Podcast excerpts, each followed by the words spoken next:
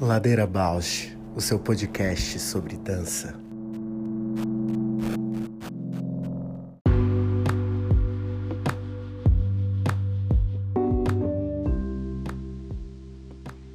Ladeira Bausch é um encontro semanal para mover pensamentos de corpo. Um podcast que se propõe a horizontalizar a dança na sua vida para a dança horizontalizar você. Toda segunda-feira, um novo episódio com temas para dar voz a uma dança mais perto de você, contando o que nem sempre vai para a cena, sem glamour e sem mito.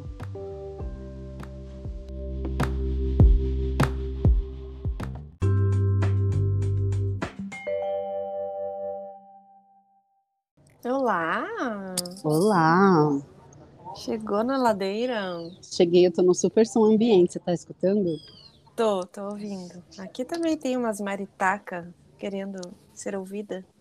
Eu, eu vou dar um curso hoje à noite, e aí eu pensei, se eu sair de casa depois do episódio, é capaz de eu chegar atrasada. Então vou sair antes, vou gravar no espaço, achando que segunda-feira tá vazio o espaço cultural e tá lotado.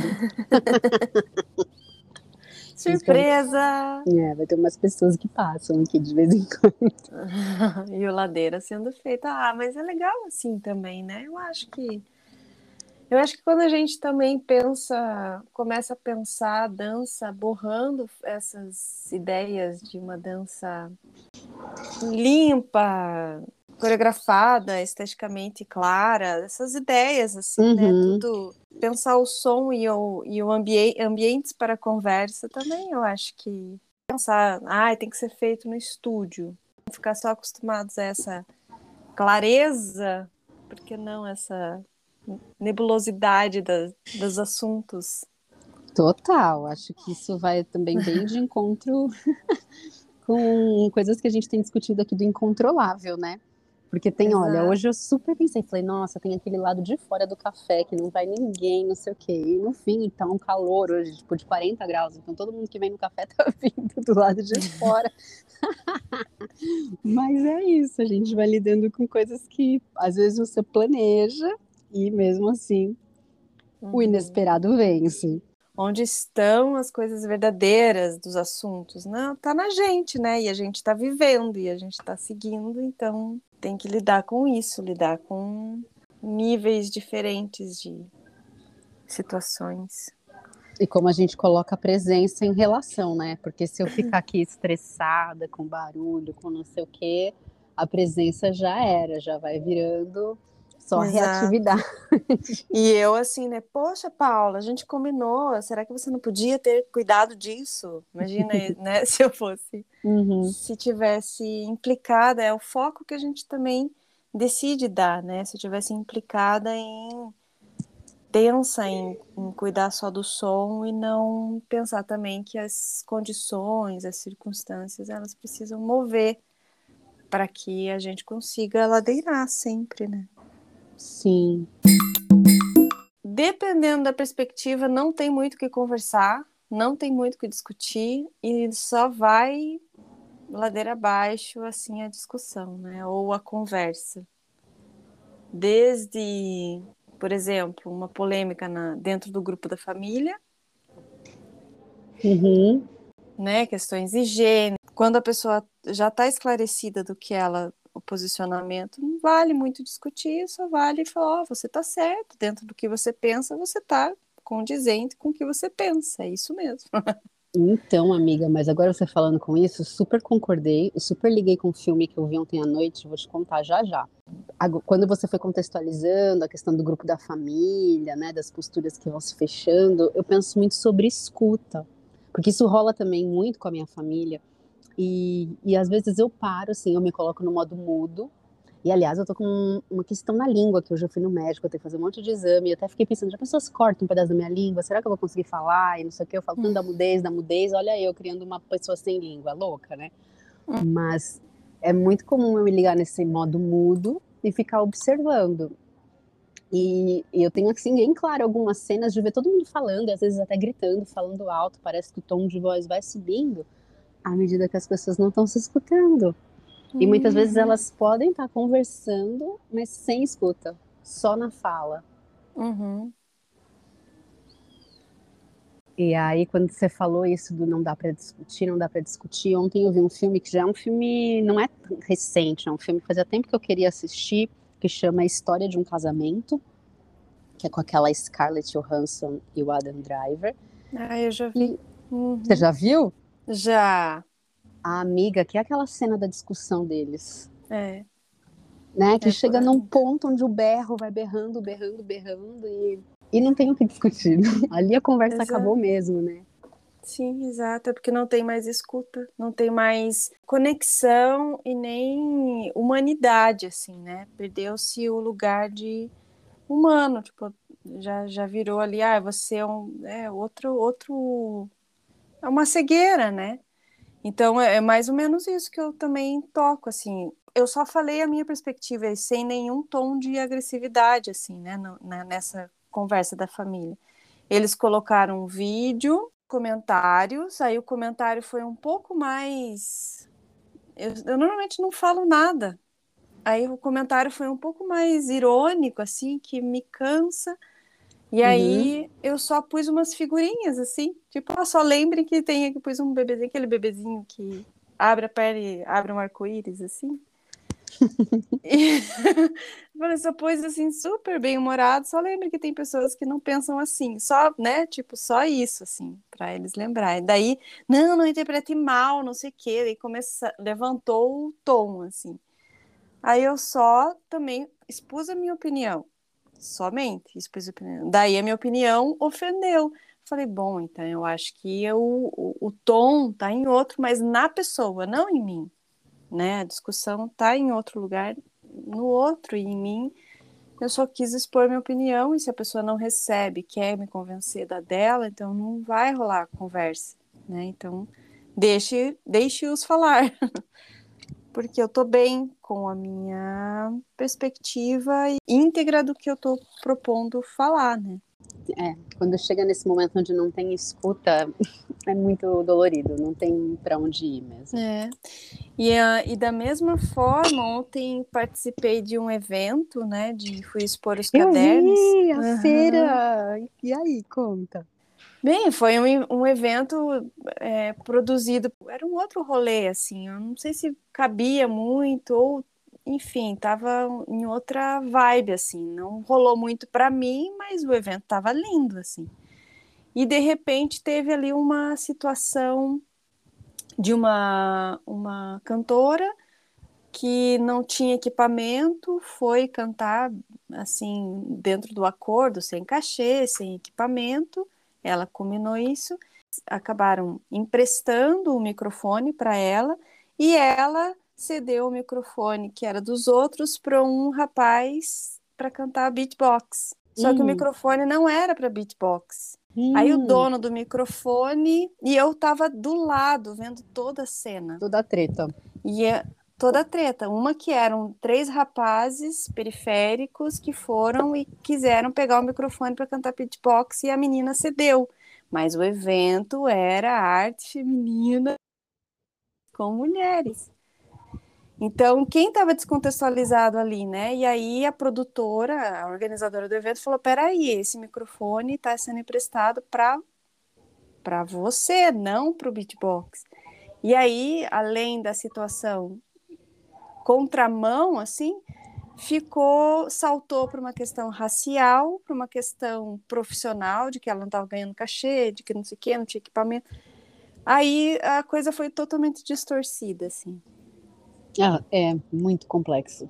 E aí não tem muito o que discutir. Cada uma está defendendo hum. o lado da produção, a outra está defendendo a amizade, a liberdade de expressão e tal, mas ela não contextualizou, não entrou, não está ciente do contexto que ela estava, né? Nossa, e aí eu, e eu fui testemunha de toda a situação, porque eu estava com os meus caderninhos do ladinho, assim. Nossa, mas isso que você tá me falando me liga muito com as nossas conversas das últimas semanas, que é assim, quando perde uma dimensão comum, né? Um comum, e aí cada um tá no uhum. seu tema, na sua discussão, nas suas causas, não tem interação, não tem possibilidade mesmo de diálogo, Olha de troca, assim. de nada. E não tem coro, muito... né? Exato, eu ainda estou muito movida com os coros do Dani, da Jane, que foram trazendo hum. esse comum, né? Algum lugar que algo é comum e esse comum conecta. Onde é que está esse comum no momento desse? Será que não tem mesmo, né? Porque acho que a gente vem vivendo aí uns processos tecnolo tecnológicos muito, acho que tem muito a ver com tecnologia isso, mas sociais, uhum. né, culturais, que vão tirando a gente do comum e colocando a gente Sim. no me, myself, eu mesma, eu mesma. Exato. E aí é muito sem saída, né? Nossa, você em você mesma. Perdidas em nós mesmos, cada um na sua. É, é Esse eu fico... microfone que não ecoa, né? Não amplifica nada. Muito louca a metáfora. não é? São coisas que eu tô lidando. Daí hoje eu fiz, sabe aquele print que você faz de carta, assim? Eu vi, saiu vazia, né?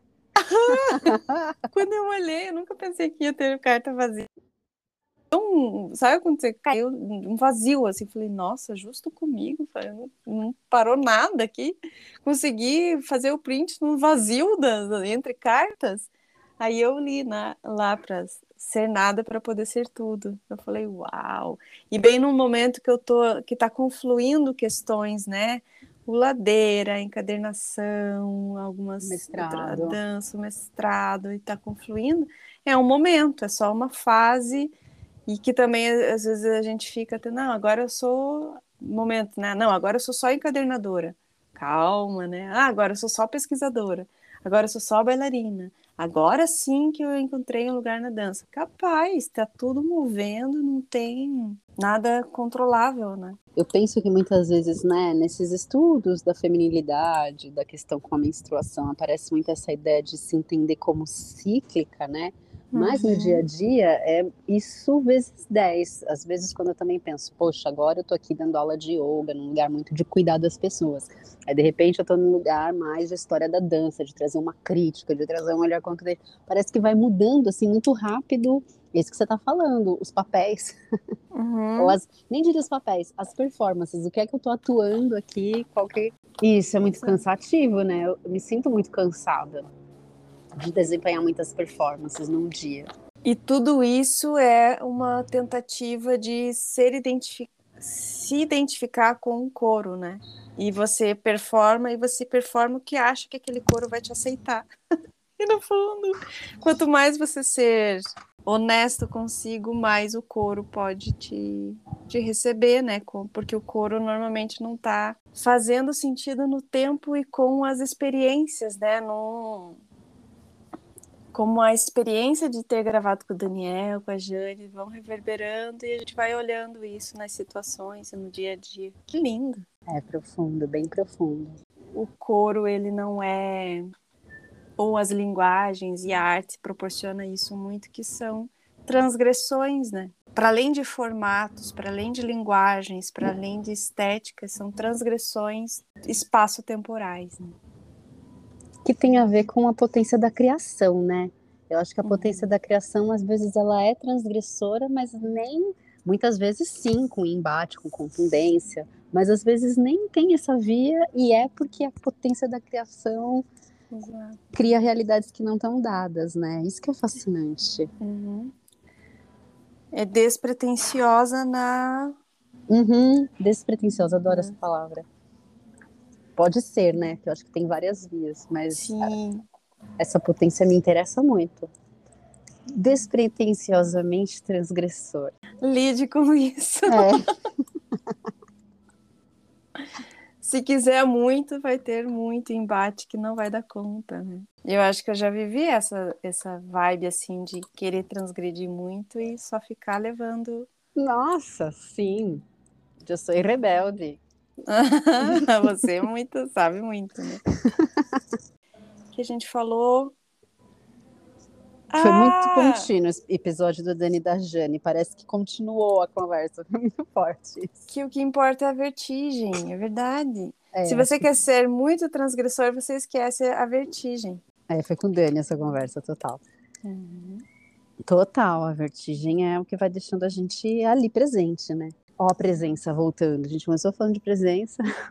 É, eu acho que pode ser um bom portal a presença. Uhum.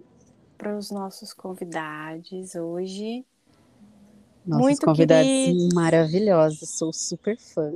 Eu também. Super. De longe acompanho e admiro mil por cento. Vixe, muita história, né? Muita, muito encontro e muita admiração também. O Neto, nossa, eu conheci aqui na FAP, quando ele iniciou a FAP, ele iniciou também um pouco depois a Casa Hoffman, então convivemos um pouco assim de oficinas, workshops e eventos e sempre uma postura muito generosa, assim, muito aberta, muito, sabe, vibrante, assim, vamos, vamos, vamos, vamos, é isso, isso, e, e sempre criativa, assim.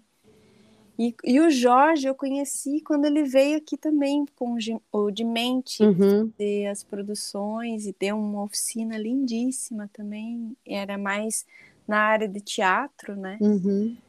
É, eu conheci também, também uma pessoa, nossa, inteligentíssimo, né? E muito articulado, muito ativo, assim, pra, é, não ser atento para as questões, assim, o que está acontecendo. Eu lembro dele é, é, ministrando a oficina, assim, ele estava flutuando, assim, para que tudo que estava acontecendo, assim, sabe? Bastante atento, bastante pronto e também, dessa, da mesma forma, acompanho agora mais distante, mas sempre admirando parceiros, assim, né, conhecidos e acompanhando os trabalhos e eles, é, os trabalhos, as propostas sempre abrindo, né, sempre arejando a, a linguagem da dança, do teatro, da performance, do vídeo, documentário também. Total. Né? Eu, cinema. Eu eu lembro dos dois, eu não conheço o Neto, nem acho que. O Jorge eu já vi pessoalmente aqui por São Paulo. O Neto eu já vi em cena, né? Mas pessoalmente acho que nunca conversei. Mas lembro muito dele na cena, tanto na época que ele era do Couve-Flor, e propunha o trabalho dele, eu propunha, com, eu lembro um com a Michelle, lembro assim dessas parcerias. Hum. Mas tem um que é infantil dele, acho que chama Kodak Uhum. Eu achei genial quando eu esse trabalho. Eu falei, gente, que pira, que pira, né? Tipo, a pessoa tá se divertindo. Uhum. O Abel viu esse. Ai, que demais legal. o Kodak. É demais mesmo. Então, tenho essa lembrança dele, assim. E o Jorge, eu também já tinha visto o Jorge no Rumos. Eu lembro que na época eu era do grupo de estudo da Helena Katz. A Helena Katz discutia bastante o trabalho do Dimente. E aí eu lembro de um videodança que eles fizeram no Rumos. E logo em seguida, numa tipo uma variação, né, uma versão deles do Lago dos Cisnes. Uhum. E os dois eram trabalhos muito cômicos, né? E eu já achei muito interessante isso, né? De trazer uma comicidade, a ideia de comédia na dança. E aí fui acompanhando sempre Jorge.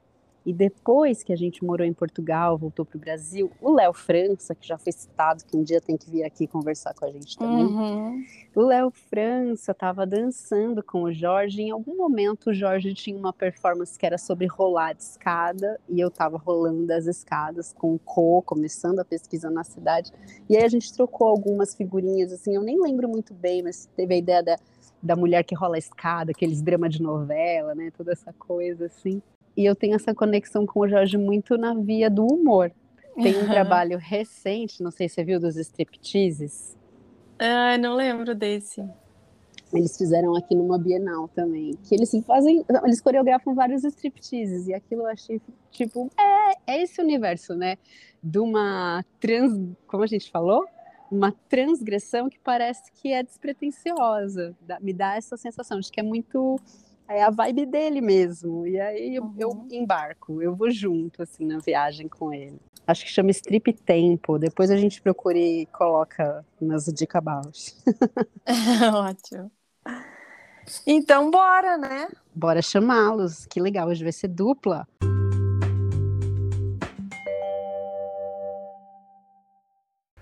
Ladeira Bausch, o seu podcast sobre dança.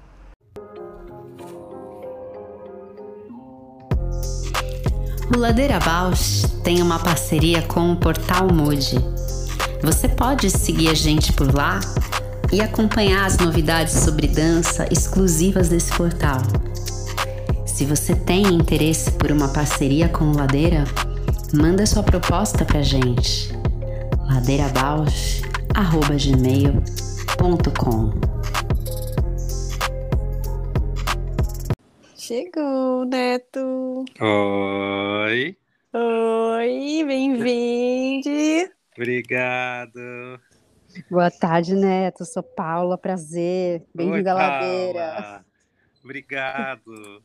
Olá, gente, boa tarde. Boa, Boa tarde, Jorge. Bem-vindo. Prazer. Eu agradeço de estar aqui com vocês. É isso, estou me esquivando de reformas e de miados de felinos, mas vai dar certo. Já está dando certo. Não Mas- tem problema, essas são os, os nossas paisagens sonoras super bem-vindas. Aqui eu tenho maritacas e crianças. Pronto, É isso. pronto. Eu tenho uma máquina de café aqui do lado e pessoas que passam esporadicamente. Então já me sinto melhor. Um prazer enorme vocês aqui. Enorme Sério mesmo. Ô, gente, Prazer é nosso. Enorme. Tempo que a gente quer muito falar com vocês, chamar, e a gente sempre fica nessa ecoando e tem- esperando constelar os melhores, os melhores momentos, assim. E constelou, muito felizes. Eclipsou. Eclipsou, exato. Então a gente começa perguntando para vocês, para vocês se apresentarem e contando para gente quem são vocês na ladeira. Eu sou Jorge Alencar, sou um artista baiano envolvido com dança, com audiovisual, com escrita, com curadoria, com teatro. É, também estou, neste momento, é, em uma pesquisa de doutorado, é, querendo pensar sobre as dimensões éticas da composição coreográfica. Olha a treta. Uhum. É, e, e, eu, e, eu, e eu nessa ladeira, eu, eu, eu rolo escada abaixo. Tem um trabalho que eu faço que chama Um Corpo que Causa, no qual eu concretamente rolo escada abaixo. Então, quando eu me deparei com a ladeira abaixo, eu falei assim: isso me diz respeito, porque eu me coloquei nessa situação vertiginosa do risco e me coloco é, a cada vez que estou em processo artístico, em composição com o mundo. Então, de maneira breve e posicionada na ladeira, esse sou eu. Arrepiada aqui. Jorge, eu falei desse trabalho na introdução, quando você tava se apre- a gente estava falando que vocês iam, quem eram vocês pra gente, eu falei, tem um trabalho dele, Ah, ele que rola a escada. eu adoro. Delícia, delícia. Sintonia finíssima. Eu sou Neto Machado, eu sou curitibano, mas moro em Salvador há 12 anos. Eu trabalho com dança, teatro, audiovisual, escrita, curadoria, e eu acho que tem uma relação que junta todas essas coisas, que é o interesse pelo corpo e pelas possibilidades que ele cria e se desdobra, e eu acho que então todas as coisas que a gente produz, e eu falo um pouco a gente em coletivo já é, no plural, porque eu produzo a maioria das coisas que eu faço, eu faço junto ou de Jorge ou de outras pessoas, mas é, principalmente de Jorge. Eu acho que essa, essa relação com o corpo ela se desdobra em várias materialidades, né? Em livro, em filme, em peça, etc. E eu tenho um interesse especial por arquivo, memória, por pensar como é que a gente cria obras que também pensem a história do próprio campo, né? Então, como é que a gente pensa coreografias que repensem a história da própria dança? Eu fiz um mestrado sobre isso aqui na UFBA, em Salvador, e que pensa essa ideia de documentação e de registro como um processo coreográfico. E também tem um interesse muito forte pelas crianças, pela infância, como um lugar de diálogo constante. Então, eu tenho várias obras que são peças para criança, ou com crianças, ou sobre crianças. Uhum. Nos últimos anos, para além de peças, eu produzi junto da Conexões Criativas, que é uma associação e uma editora, é, e com diversos artistas que passaram por lá, uma coleção de livros que chama é, livros são três, três livros já, né? Uma, uma coleção que já, já tem três volumes e que chama Coreografias de Papel e que se relaciona com essa ideia de como pensar livros objeto para a infância que pensem, se pensem como uma experiência coreográfica. Então, tá tudo isso aí. E eu acho que na ladeira, especificamente, onde eu me localizo na ladeira, tem uma relação muito forte com a cidade de Salvador, para mim, eu acho, essa ideia de ladeira. Porque já faz 12 anos que eu tô aqui e eu me apaixonei por essa cidade e vim para cá de corpo inteiro e eu acho que meu corpo sentiu esse relevo da ladeira e não quis mais sair. Então eu acho que as ladeiras dessa cidade me conquistaram de uma maneira muito forte, assim. E eu acho que a ladeira hoje faz parte do meu corpo também. Achei o máximo, viu, Neto, que ele vai conjugando eu e a Ju, né? Eu super interessada nos repertórios, nas histórias da dança, a Ju com a infância, e ele também, achei, ó, é com os livros, reunindo tudo. Total. Conexão mas, total. Mas achei incrível também vocês dois já falarem de coreografia, né, na apresentação de vocês. Eu acompanho vocês de longe, muito por rede social, quando eu vi alguns trabalhos nas últimas bienais do SESC, é, vi o Biblioteca da Dança, acho que a gente vai falar bastante desse trabalho hoje, que marcou aqui nós duas. Antes do Biblioteca da Dança, e pensando nesse acompanhar à distância, tem uma coisa que vocês faziam lá em Salvador que eu achava o máximo, que era o festival. Eu não sei se vocês fazem ainda interação e conectividade. Uhum. Tá vivo, tá vivo. Pois Passou por uma é. pandemia que levou uma das edições, então a pandemia fez com que a gente não realizasse o festival em 2020, edição que supostamente era para acontecer em 2020 e em 2021. E temos aí a nova edição, que é a 15ª, celebrando os 15 anos agora em 2022.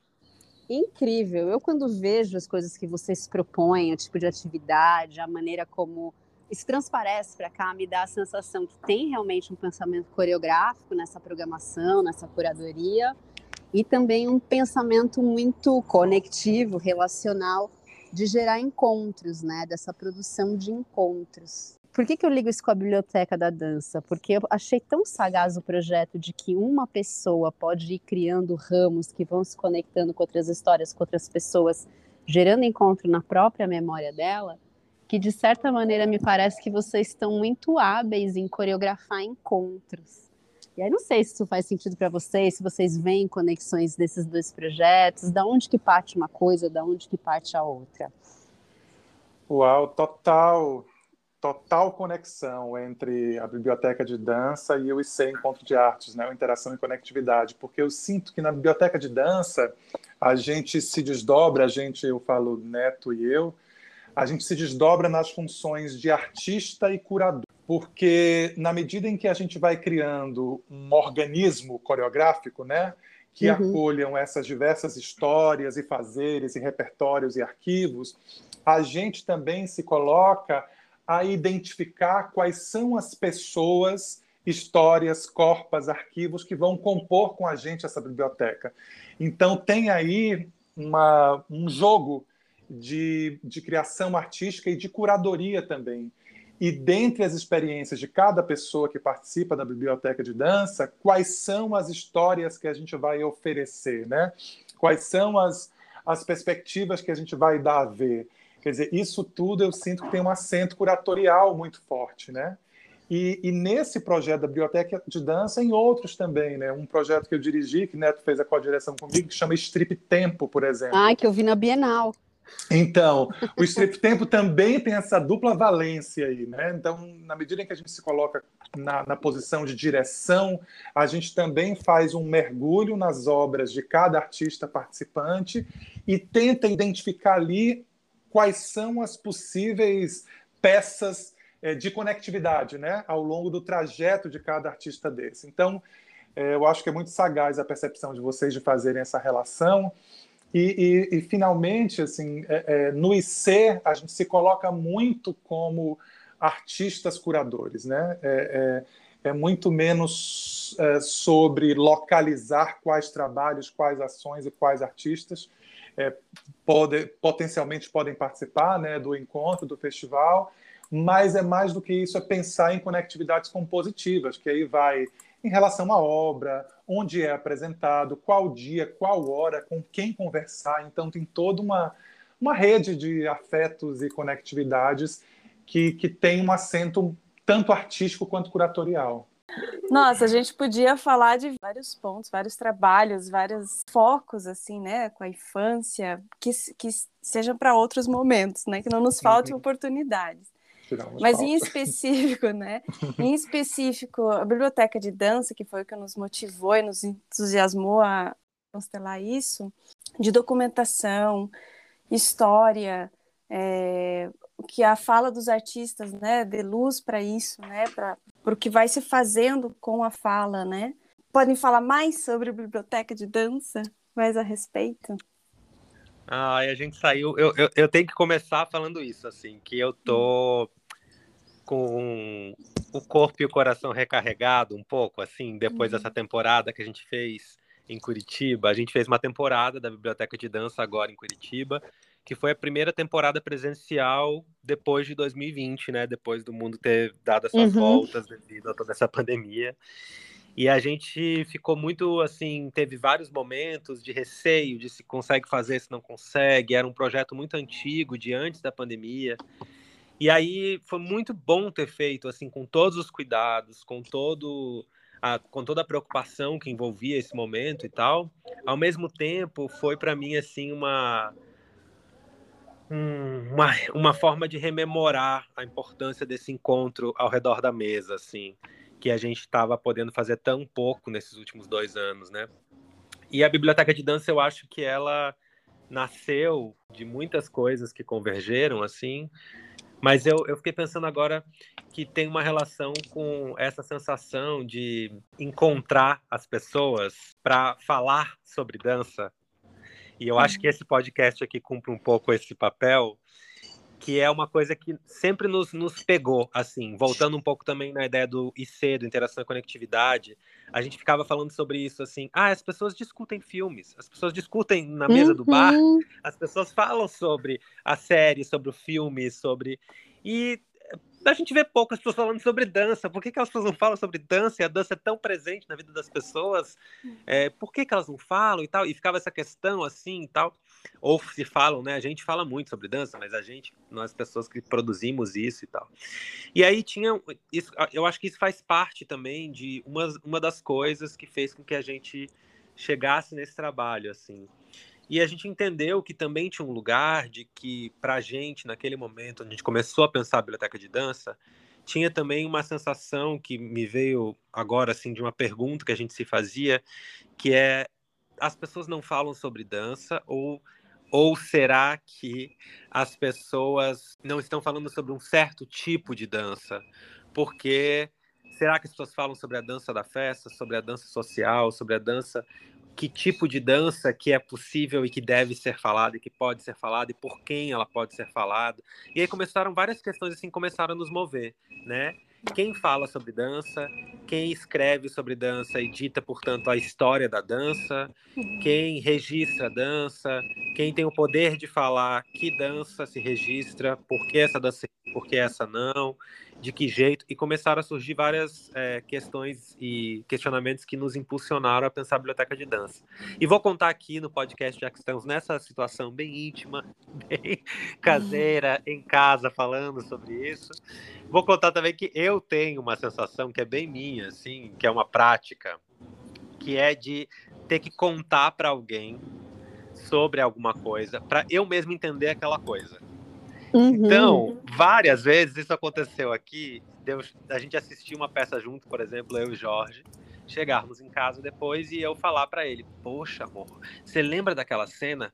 Porque ela entrava, ela girava, depois ela sentava e depois ela corria. Incrível, porque quando ela corria.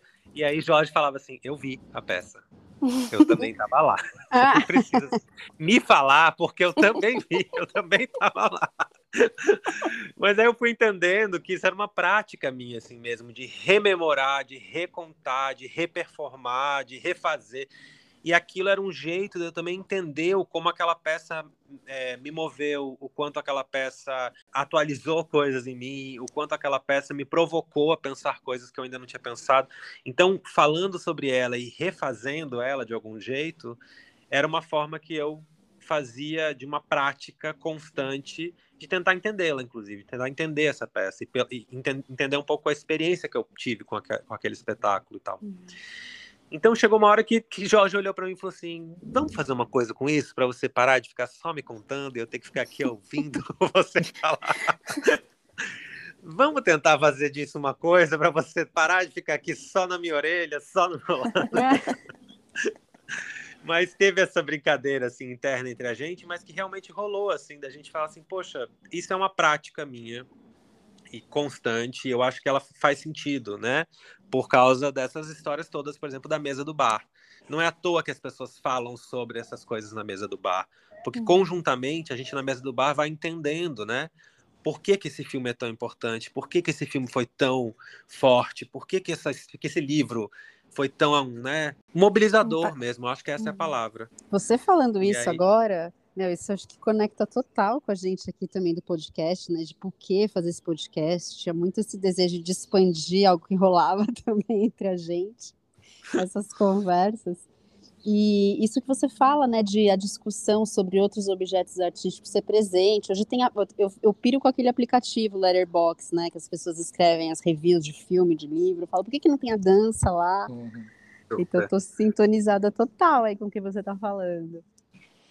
É, e eu, eu, complementando essa, essa, essa fala de Neto, a Biblioteca de Dança também tem esse interesse de de deslizar por essas dimensões que são o privado e o público, a micropolítica e a macropolítica, o que é uma percepção super subjetivada e ao mesmo tempo o que é uma análise né, de, um, de uma obra artística, de dança particularmente, ou como é que eu reconstituo uma experiência que eu tive muito singular com aquilo, mas ao mesmo tempo eu produzo uma percepção de coletividade, né? Porque ao passo que na biblioteca de dança, o que é que a gente faz? A gente conta e performa obras de dança que a gente assistiu.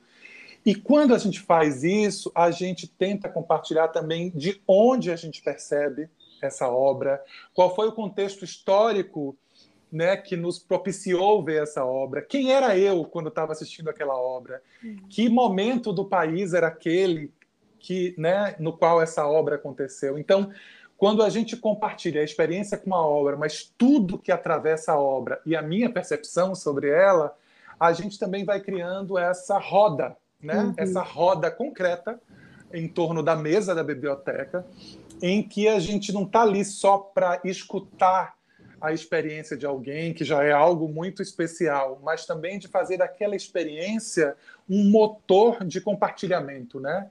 Então, tanto é que toda, todo capítulo, né, toda a história que a gente conta na biblioteca, ela termina com uma pergunta, com uma questão.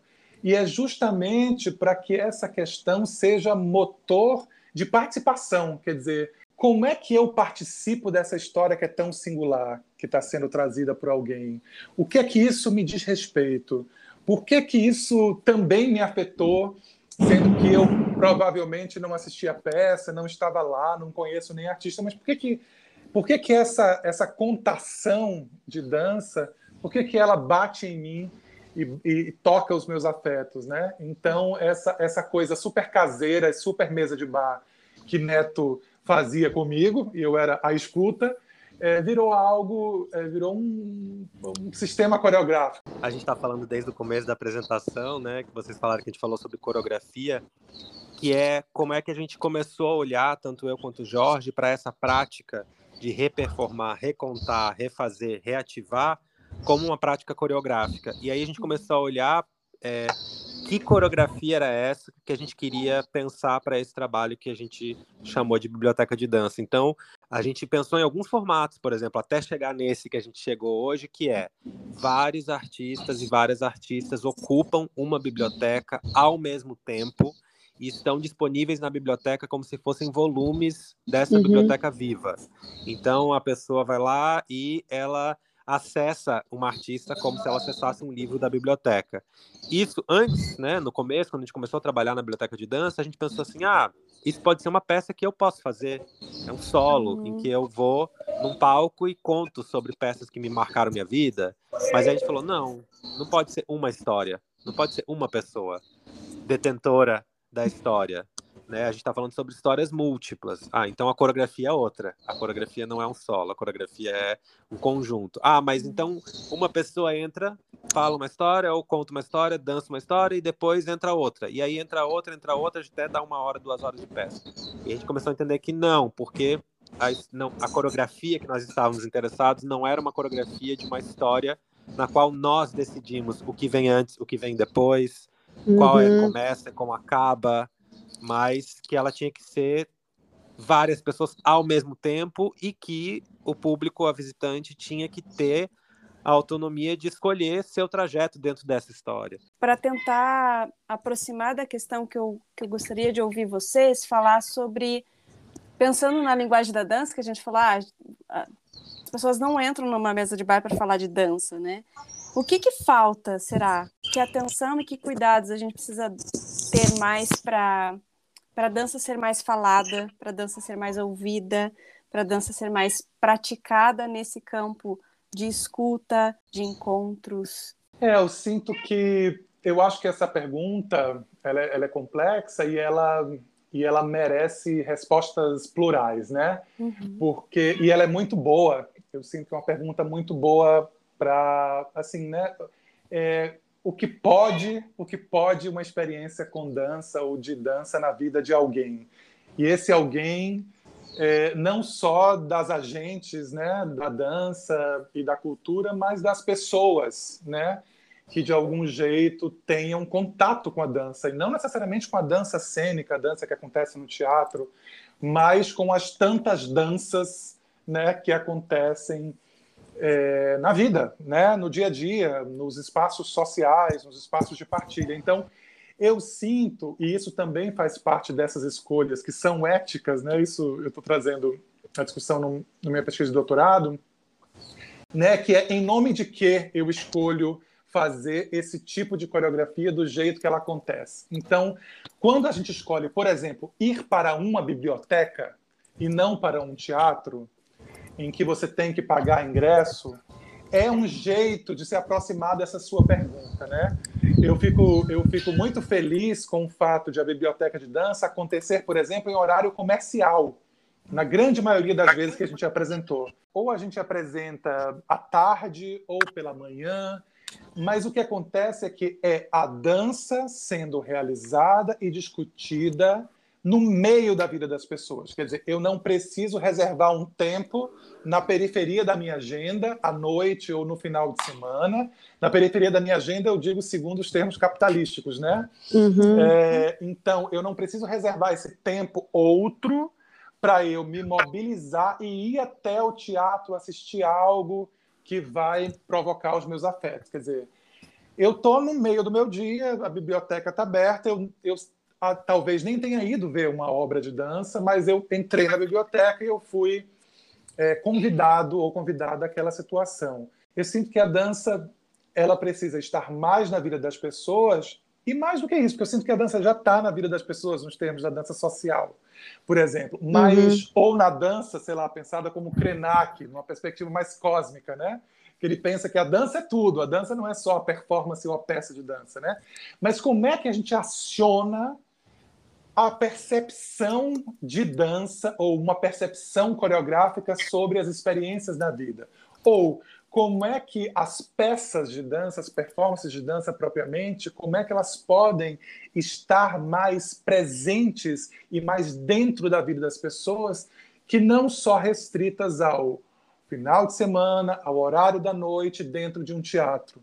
Eu sinto que a gente ainda está, a gente aí sim eu falo de agentes da dança, e da cultura, das artes em geral, eu sinto que a gente ainda está por permear a vida, a nossa vida e a vida das pessoas, dos públicos, é, de dança e de uma percepção de dança sobre tudo, para tentar ir nessa dimensão muito mais ampla e muito bonita e cósmica de Krenak, né?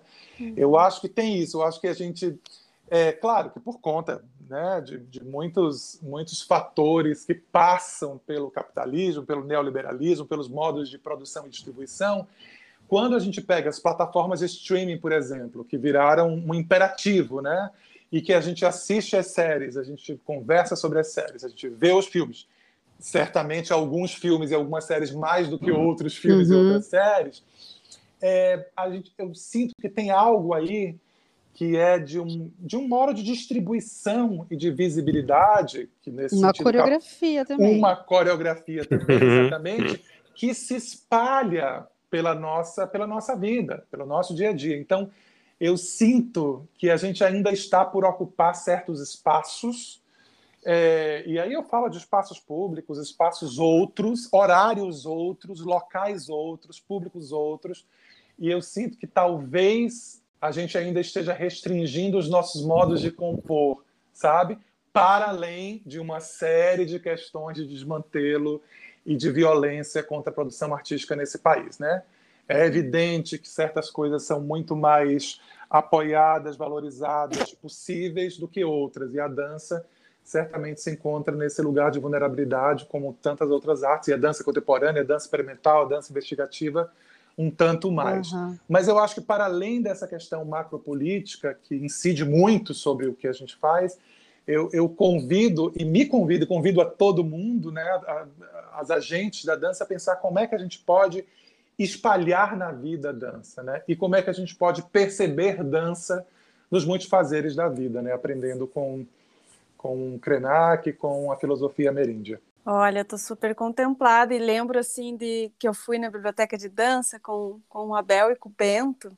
Uhum. E foi assim, é, no meio do, do rolê, assim, no meio da rotina, falar, ah, não, mas vamos lá, chegamos, tempo para o estar, é isso, vamos lá. E, foi, e, e, e, fiquei lidando com aquela sensação, assim, de, ai, queria ter visto mais. Depois eu fui, assim, tipo, eles felizes que foram, brincaram, não sei o que, contando da experiência, e eu assim, não, é isso. Se fosse à noite, provavelmente eu não iria. Uhum. Teria uma situação. Sim. Essa é a minha realidade. Ainda bem que fui, aproveitei o que pude, tirei o melhor proveito, e que maravilhoso ter ido, porque é, usufruí, tive, né, é, a experiência na, na, dimensão que eu, que eu pude, que, que dava, assim, né, de, falar disso e, de, e dessa dança a acessibilidade é, abrangente, de forma. Todas essas coisas, essas questões sempre me interessaram e amo falar disso, de formatos e modos de trazer a discussão e trazer a dança cada vez mais perto, assim, né? Cada vez mais próximo. É, eu sinto que também trazendo uma provocação um pouco mais é, vigorosa nesse sentido, que é, é como é, porque quando a gente coreografa, quando a gente coreografa e quando a gente escolhe fazer dentro ou fora do teatro, na rua ou no espaço, na galeria, ou de manhã ou de noite, é, abraçando a presença de crianças ou excluindo a presença de crianças, quando a gente faz essas escolhas, a gente também está coreografando as catracas, né? Uhum. Ou seja, a gente está coreografando os acessos. Quem pode, quem não pode fazer uhum. parte dessa experiência. Isso é algo muito sério.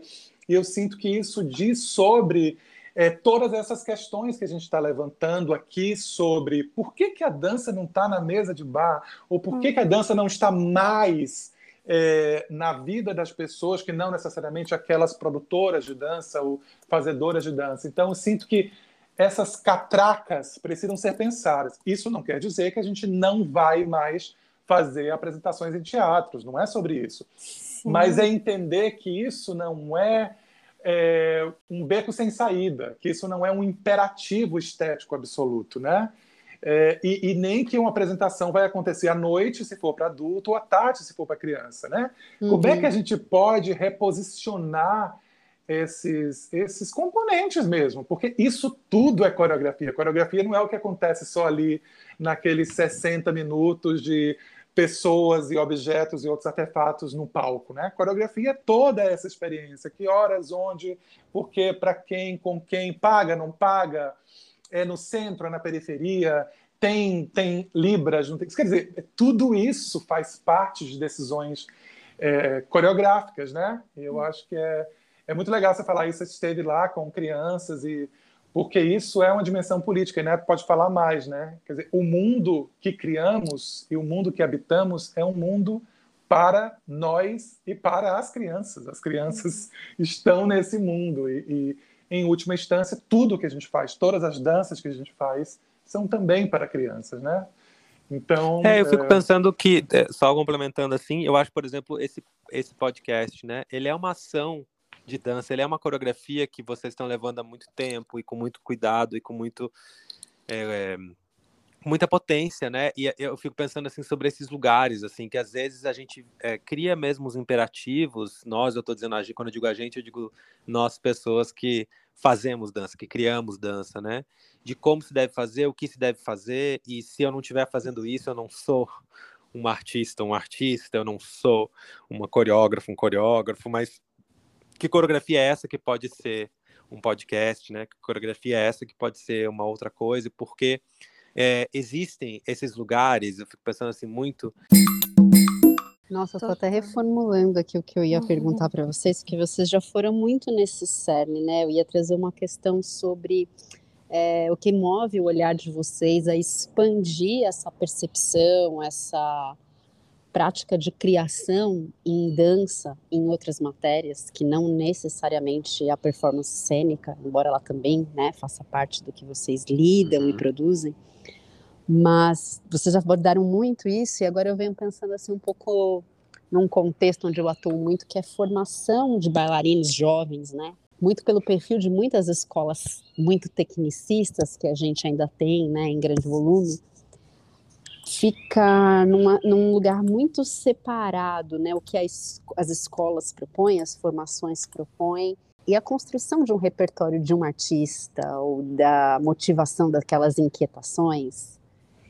Por que eu estou dizendo isso? Porque em vários momentos eu tenho muito essas falas em um lugar de professora, professora de história da dança nesses cursos, né?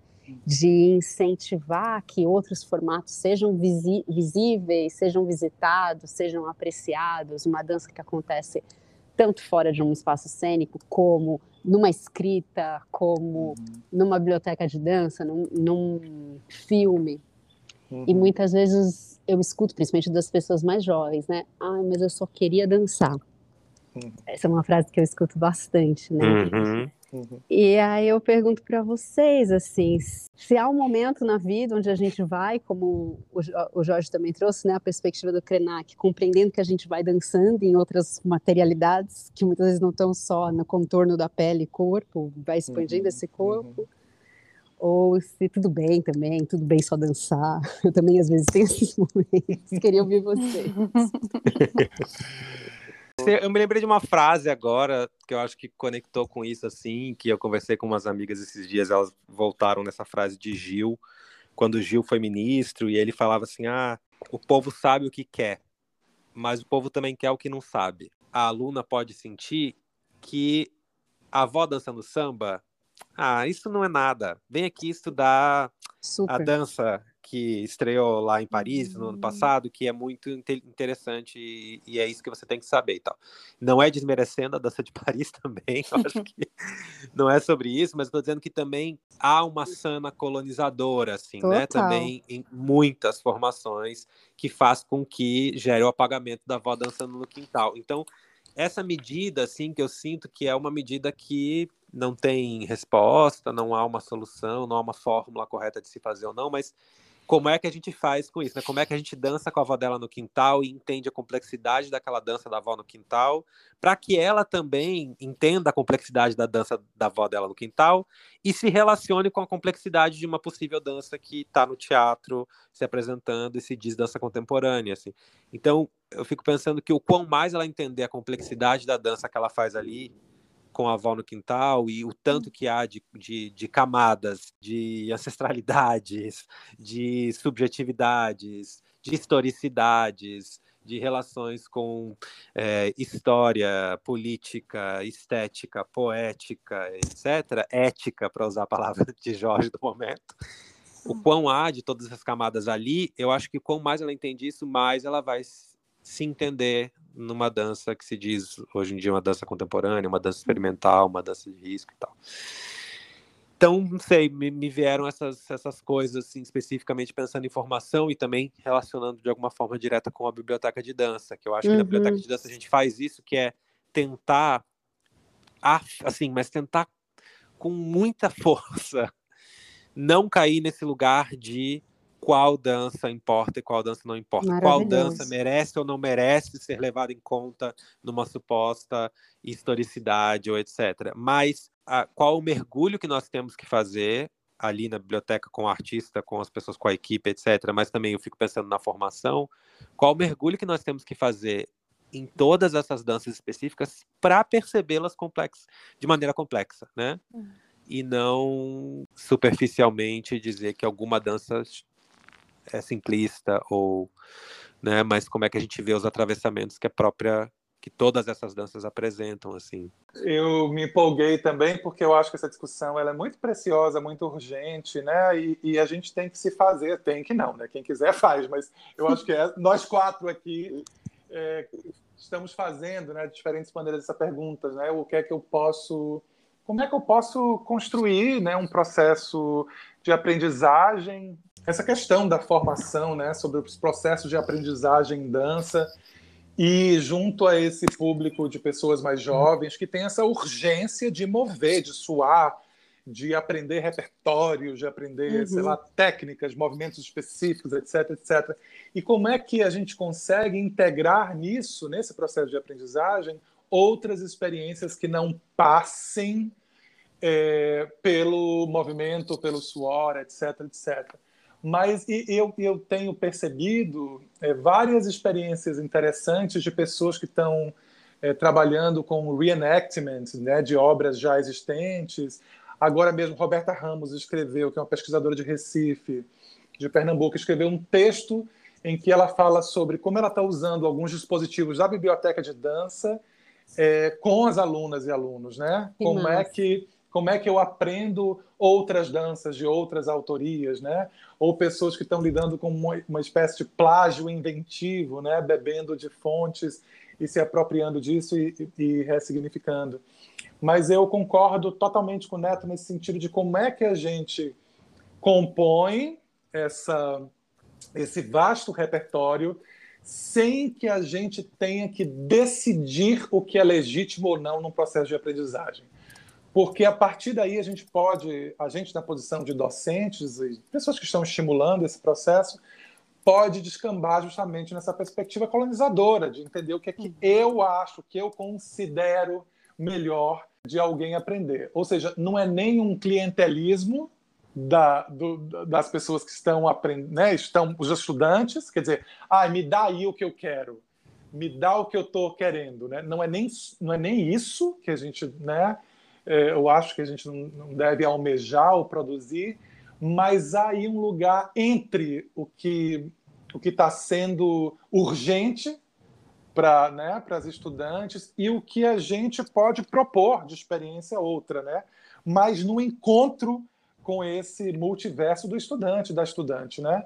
Porque não, não dá para fazer um sentar lá, dá para fazer, tem um monte de gente que faz, mas eu acredito que fazer o Senta Lá, Cláudia. Ah, uh -huh, você conhece essas danças e quer fazer, é. realizar essas danças. Tá bom, ok. Mas eu vou te mostrar a verdadeira verdade sobre a dança. Isso é um, um processo horroroso, violentíssimo. Hum.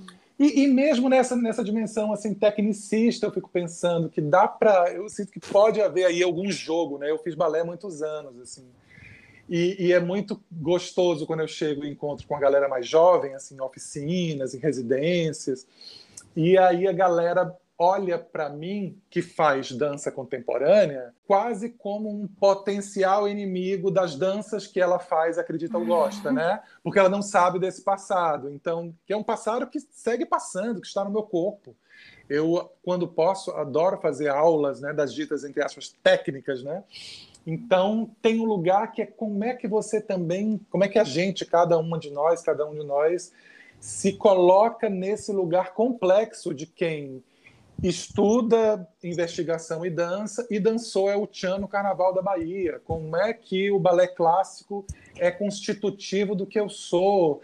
E, e sem hierarquia, sabe? Eu fico pensando que tem um lugar aí, como é que, como é que eu não excluo a experiência da aluna do aluno no TikTok? Como, o que é que aquilo, o, como é que aquilo entra na nossa seara também? Porque eu fiquei pensando aqui que eu acho que a chave para mim nesse lugar tá em como é que a gente complexifica tudo. do uhum. balé à dança contemporânea. Eu acho que, assim, não dá, dá pra gente pensar o TikTok. Só que aí, então, vamos pensar o TikTok. Digo assim, vamos junto. Mergulha no TikTok. O que, que essa dança faz? O que, que, que ela move? O que, o, que, o que move essa. Em nome de quê? Em nome de. Com quem? Como? Quem são as pessoas? Acho que tudo aí, né? Que corpo é esse? Que movimento é esse? Que lugar é esse? Que espaço é esse? que tempo é esse, que ritmo é esse. Dá para complexificar, complexificar o TikTok, como dá para fazer isso com a dança contemporânea, como dá para fazer isso com o balé, como dá. Só que é isso que eu acho que é tá a chave. É, é preciso fazer esse esforço, eu acho, num, pensa, num pensamento de formação, para mim, de entender isso, como é que a gente vai e mergulha nesses lugares para não ficar nem na superficialidade de dizer, ah, essa dança não, essa dança não importa, essa dança é menor, não é a dança que a gente vai estudar, como também para não chegar com uma outra que supostamente já é de cara complexa. Ah, não, mas essa já é. Ó, isso aí já é, é de... E sem, e sem uma régua moral, né? Eu Isso, é. é. Porque se você tem uma régua moral e você pensa, você, eu digo, não, alguém pensa que a dança contemporânea é o topo da cadeia, né? é onde se quer chegar em complexidade. E primeiro, de quais danças contemporâneas eu estou falando, né? Quais são os agentes dessa dança? O que é que, né? O que é... Então tem um lugar aí que há que se complexificar tudo mesmo, né? Então não é colocar tudo na mesma na mesma medida, porque cada coisa tem sua medida, mas pensar cada experiência e cada coisa com os parâmetros de cada experiência e cada coisa, porque senão a gente entra num lugar moralista mesmo, de pensar, sim, ah, sim. ah, isso tem complexidade, isso é raso e rasteiro. E isso daí só afasta a nossa relação com as pessoas, com os públicos diversos, com os, as nossas estudantes. Então tem um lugar aí que é em nós antes, antes não, enquanto, né, enquanto a gente está nessas experiências estéticas de aprendizagem, como é que a gente esquiva de supostos universais, né? de, de uma baliza moral em relação às experiências em dança. Vocês falaram da Roberta Ramos, né, usando procedimento. Uhum. Eu estou para entrar com uma nova turma e uhum. todo, toda vez que eu começo uma nova turma, a maneira de eu conhecer a turma é a gente conversar sobre a história de cada um na dança, né? E cada uhum. vez esse exercício vai variando, tem vez que é mais performativo, tem vez que eu peço um documento, tipo, ah, se tem alguma foto de primeira vez que dançou, alguma troféu, uhum. alguma coisa. E agora, vocês falando desse exercício de relatarem a experiência, né, marcante uhum. de assistir uhum. dança, eu já fiquei com vontade de propor isso. Oba, oba. Aí Olha, eu conto para vocês depois. Tenho, tem, isso é uma coisa que a gente está adorando compartilhar, que, que, são os vídeos dos capítulos avulsos que a gente fez é, com o Sesc. A gente fez uma temporada com o Sesc em que cada artista participante fez performou um dos seus capítulos, né? Em, Ai, em cinco minutos. Então, algumas dessas turmas que estão usando, né, esses princípios do trabalho com suas alunas é, é mostram esses vídeos ou antes ou depois de, de, de né, da pessoa trazer a, a sua obra marcante e também para mostrar o vídeo pra, também como um jeito de pensar nesse relato dançado como coreografia também. Então, se quiserem, depois passo o link para vocês. Eu quero super, e aí depois eu conto para vocês. Por favor, por favor. Sobre a questão do TikTok, né? O quanto que, que é uma coisa que a gente tem que falar mesmo, porque tá aí, né? A dança tá ali bombando. E, e às vezes, isso que a Paula falou e vocês comentaram, às vezes ela só quer dançar, e às vezes ela só quer dançar para ganhar dinheiro. E uhum. tudo bem, e está lá a dança, e a gente não pode dizer que não está, é. está lá a dança, e tudo bem para ganhar dinheiro, e que esteja ciente, e, e, e os meios para que isso. E como tem esse nicho de dançar, expor o corpo, ter o corpo de tal forma para uhum. é, ganhar dinheiro é, e problematizar essas questões. É realmente isso, porque é, tenho as experiências também de ir alguma coisa, ir para algum trabalho, às vezes imatura com, a, com o trabalho, e depois me dá conta que o olhar daquele trabalho, ou que eu estava sendo bailarina, intérprete, eu estava sendo um objeto para o desejo do outro, um objeto uhum. Para ganhar, para que os outros ganhassem dinheiro sobre uhum. mim. Então, Opa. essas são as uhum. problematizações, né? E, e, e para que as, a via de, de autoconhecimento, conhecimento da dança, abrangência, né, do que problematizar os aspectos e a importância social da dança, é para também estar ciente de, de, qual papel você quer estar, né? Como Perfeito. sujeito. Total. A gente estava falando, né, agora, assim, até agora, né? De, de, quanto a dança não é discutida e a dança na vida das pessoas. E o TikTok, gente, é o aplicativo mais valioso do momento, assim, bem capitalista mesmo, assim. Exatamente. Ninguém mais o, lança o aplicativo... desafio junto, né? Ai, gente, o aplicativo mais valioso no momento é um aplicativo de Exatamente. dança, ou seja, a dança está aí, né? Só que Exato. a gente precisa olhar para ela. E mesmo que a gente esteja problematizando e falando seríssimo assim com questões sociais, ah, isso é uma questão que a gente é. tá, tem que falar também. Né? E Total. também quero ganhar dinheiro com o TikTok, mas não quero meu corpinho. sim, sim. É, eu, eu concordo total. Assim, eu, eu sinto que esse exercício crítico ele merece se espalhar em toda e qualquer experiência com dança. Assim, Quer dizer, a dança que eu faço no TikTok, assim, o que é que eu tô, o que é que eu tô oferecendo ali, né? Uhum. É, e assim como a dança que eu faço, a dança cênica ou qualquer outra dança, uhum. eu acho que eu acho que estimular isso em nós mesmas e, e enfim, processos de aprendizagem, processos de fruição estética, etc. Eu acho que é importante é todo mundo pensar o que, que, é que eu que é estou movendo aqui nessa dança, Brasil. Exato, né? exato porque você faz ali para o TikTok para monetizar, mas também a gente muitas vezes se viu tendo que fazer obras ditas né, é, de pesquisa em dança para monetizar num circuito de festival. Quer dizer, eu estou uhum. esgarçando aí, eu estou gerando uma confusão nessa aproximação, mas para que a gente pense que não, não estamos a salvo em Exato. nenhuma plataforma. Não é que se eu estiver num festival eu vou estar mais protegido das violências capitalísticas do Total. que se eu estiver no, no, no TikTok. Então, é, é, importante a gente pensar o que, é que está em jogo aqui, o que, é que está em jogo em tudo, uhum. inclusive no axé, na Não é ficar pensando cabeçudo, ah, eu preciso refletir enquanto eu, eu seguro meu tchan. Mas, ao mesmo tempo, o, o seguro tchan ele já está evocando ali um modo de ser e de pensar e de se relacionar. Então, todo mundo fazendo essa maromba reflexiva que vai é como para voltar a Krenak agora mais no final assim retomar. Não dá para sair da dança do mundo né gente? Não dá para sair a dança do mundo está acontecendo. Está acontecendo. acontecendo. Vamos concluir este episódio maravilhoso que vocês construíram conosco. Agradeço imensamente e espero que seja breve o próximo. Se quiserem deixar os contatos, os arrobas, os sites e lá, os, o TikTok. Vontade, os TikTok. o Ladeira tem um TikTok. Eba!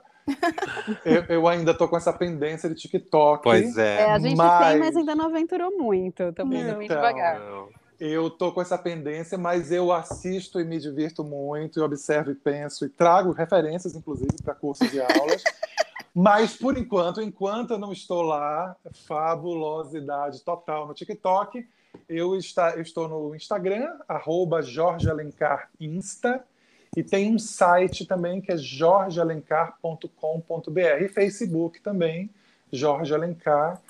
Quem quiser entrar em contato para a gente seguir essa conversa e é, desde já agradeço demais uh, o chamado para o papo. É, é, o tipo de conversa que a gente expande a própria percepção sobre o trabalho, sobre o que a gente está fazendo, sobre a dança da vida, né? E agradeço demais, vida longa, a ladeira Bausch, hum. e que a gente possa rolar a ladeira abaixo, rolar a escada abaixo, produzindo muita poesia e risco por aí. Muito obrigado, queridas. Ah, eu agradeço muito também. Eu tenho o maior prazer de estar aqui assim e com certeza voltaremos. É só chamar que a gente volta. Uhum. Para me encontrar também pelo Instagram Neto Machado, muito simples, só Neto Machado mesmo. Mas eu já vou deixar também o Instagram da Conexões.criativas, que é um Instagram onde você pode encontrar os livros do Coreografias de Papel, que são três livros para criança, livros objeto, que compra pela lojinha online. E teve agora um lançamento no final do ano que chama Livro de Fogo, que é um livro-jogo e tá super bonito, assim, ele é uma coisa super, é uma experiência incrível de se engajar. E também para seguir a Dimente Produções, que é o nosso ambiente criativo, produtora cultural, que é o ambiente de onde partem todas essas coisas que a gente falou aqui hoje. a Biblioteca de Dança, o IC Encontro de Artes, a própria Conexões Criativas. Então, é o ambiente, é a casa de todas essas coisas que a gente faz. Então, deixo esses três endereços aí, esses três arrobas, para a gente se encontrar por aí também. Maravilhosos, Obrigado. muito grata. Estou aqui inspiradíssima e provocadíssima. Querendo Saímos pular todos. ladeira, escada, abaixo com você.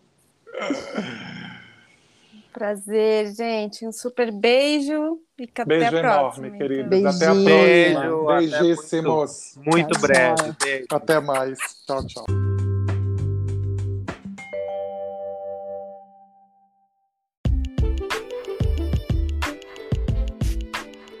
Olá, ouvintes do Ladeira Bausch. Estamos tão gratas por toda essa escuta Queremos anunciar que agora temos uma campanha no Apoia-se. Caso queira contribuir com algum destes episódios, nos incentivar a continuar produzindo, entra lá no site do apoia.c barra. Estaremos lá. Beijo a Bausch!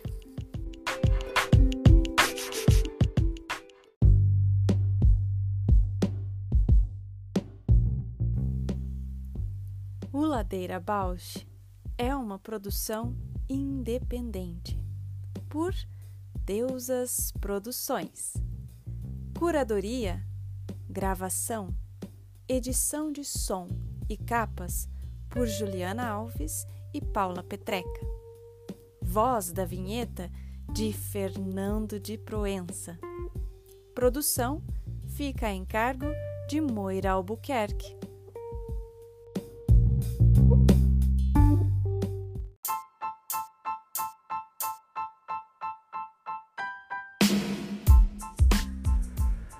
Ladeira Bausch, o seu podcast sobre dança.